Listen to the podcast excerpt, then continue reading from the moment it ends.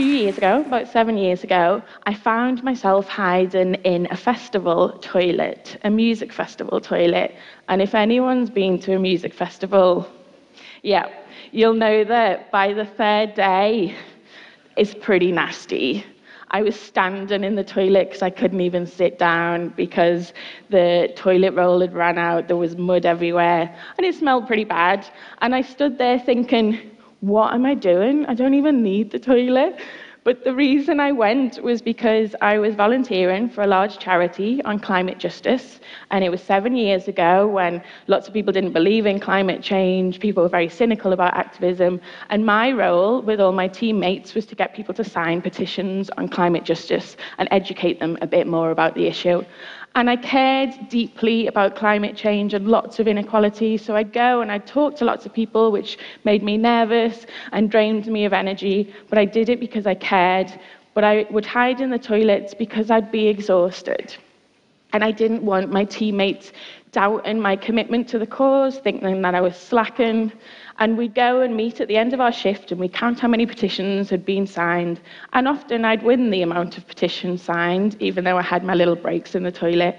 But I was always very jealous of the other activists because either they had the same amount of energy as they had when they began the shift of getting people to sign petitions, or often they had more energy and they'd be really excited about then going to watch the bands in the evening and having a dance. And even if I loved the bands all I wanted to do was to go back to my tent and have a sleep because I just feel completely wiped out. And I was really jealous of people that had the energy to go and party hard at the festivals. But it also made me really angry as well inside. I thought, this isn't fair. I'm an introvert, and all of the offline campaigning seems to be favouring extroverts. I would go on marches, which drained me. That was the other option. Or I'd go and join campaigns outside embassies or shops.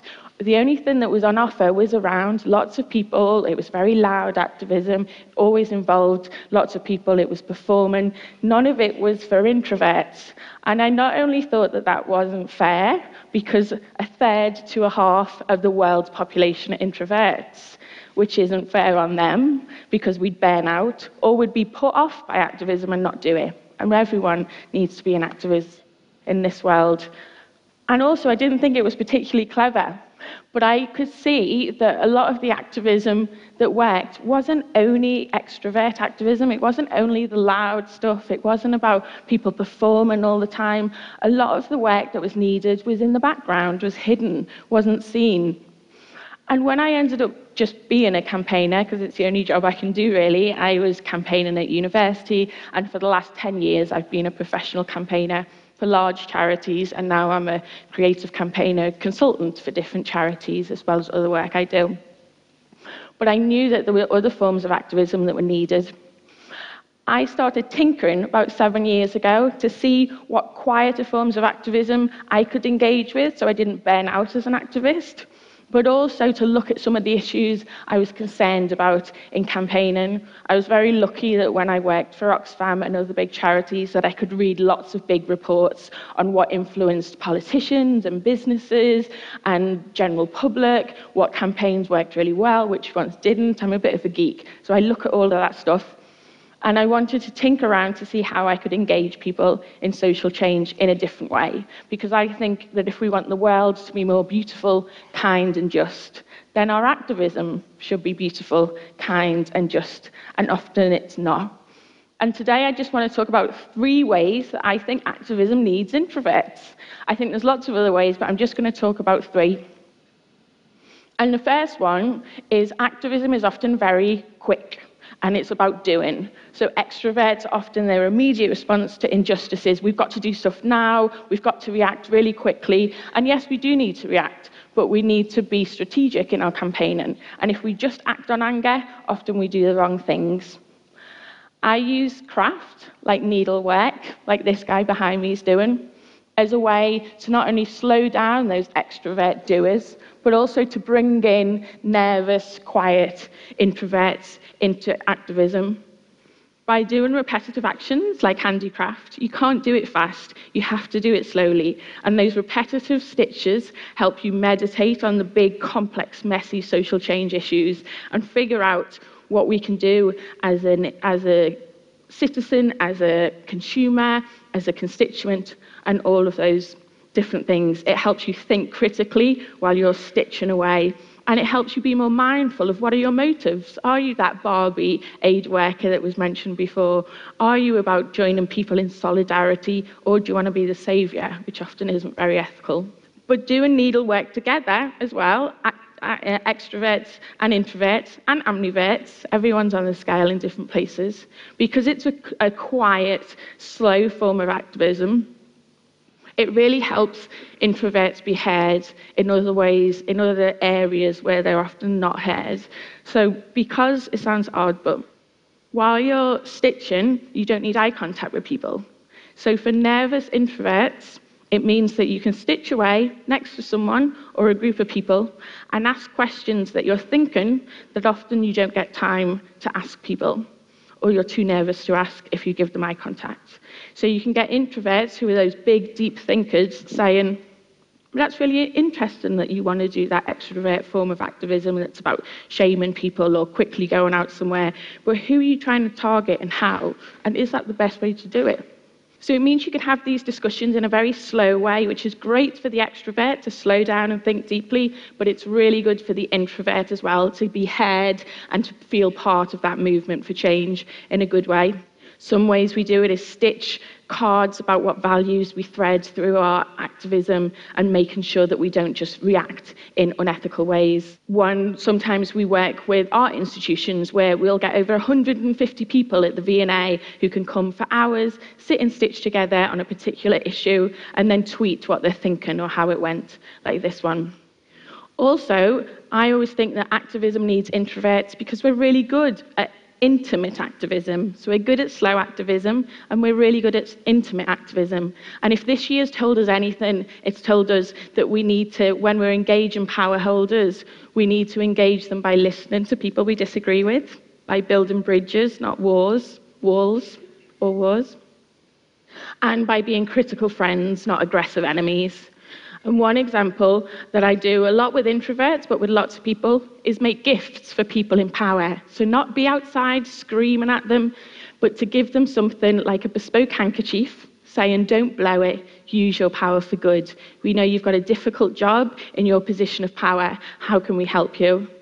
And what's great is for the introverts, we can write letters while we're making these gifts. So for us, Marks and Spencers, we tried to campaign um, to get them to imp- implement the living wage. So we made them all the board members, 14 board members, bespoke handkerchiefs. We wrote them letters, we boxed them up, and we went to the AGM to hand deliver our gifts and to have that form of intimate activism where we had discussions with them. And what was brilliant was that the chair of the board told us how amazing our campaign was, how heartfelt it was. The board members, like Martha Lane Fox, who has hundreds and thousands of followers on Twitter and highly influential in business, tweeted how impressed she was.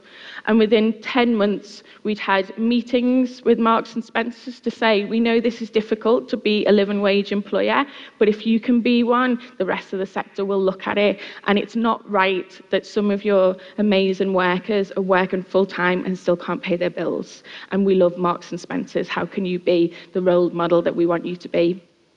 so that was that intimate form of activism. We had lots of meetings with, me, with them. We then um, gave them Christmas cards and Valentine's cards to say, we really want to encourage you to implement the living wage. And within 10 months, they'd announced to the media that they were going to pay the independent living wage.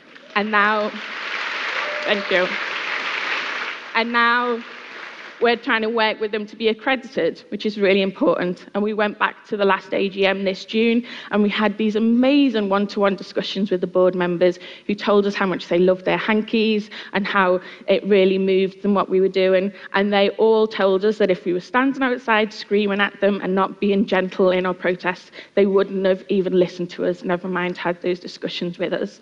And I think introverts are really good at intimate activism because we like to listen, we like one to ones we don't like small talks. We like those big, juicy issues to discuss with people. We don't like conflict. So we avoid it at all costs, which is really important when we're trying to engage power holders, not to be conflicting with them all the time. The third way I think activists are really, really missing out if they don't engage introverts is that introverts, like I said, can be half of the world's population. And most of us won't say that we're introverts or we get embarrassed by saying what overwhelms us. So for me, a few years ago, my mum used to send me texts in capital letters, and she can now do emojis and everything, she's fine. But as soon as I'd see this text, I'd wince. I'd think, oh, it's capital letters, it's too much. And I'd have to ignore it to read the lovely text she sent me. And that's a bit embarrassing to tell people that capital letters overwhelm you. But we really need introverts to help us do intriguing activism that attracts them rather than puts them off. We're put off by big and brash giant posters in capital letters and exclamation marks telling us what to do and vying for our attention. So, some of the things I do with people around the world who take part is make small bits of provocative street art, which are hung off eye level, very small, and they're provocative messages. They're not preaching at people or telling them what to do. They're just getting people to engage in different ways and think for themselves because we don't like to be told what to do. It might be wearing a green heart on your sleeve, saying what you love and how climate change will affect it. And we'll wear it, and if people say, why are you wearing a green heart with the word chocolate on?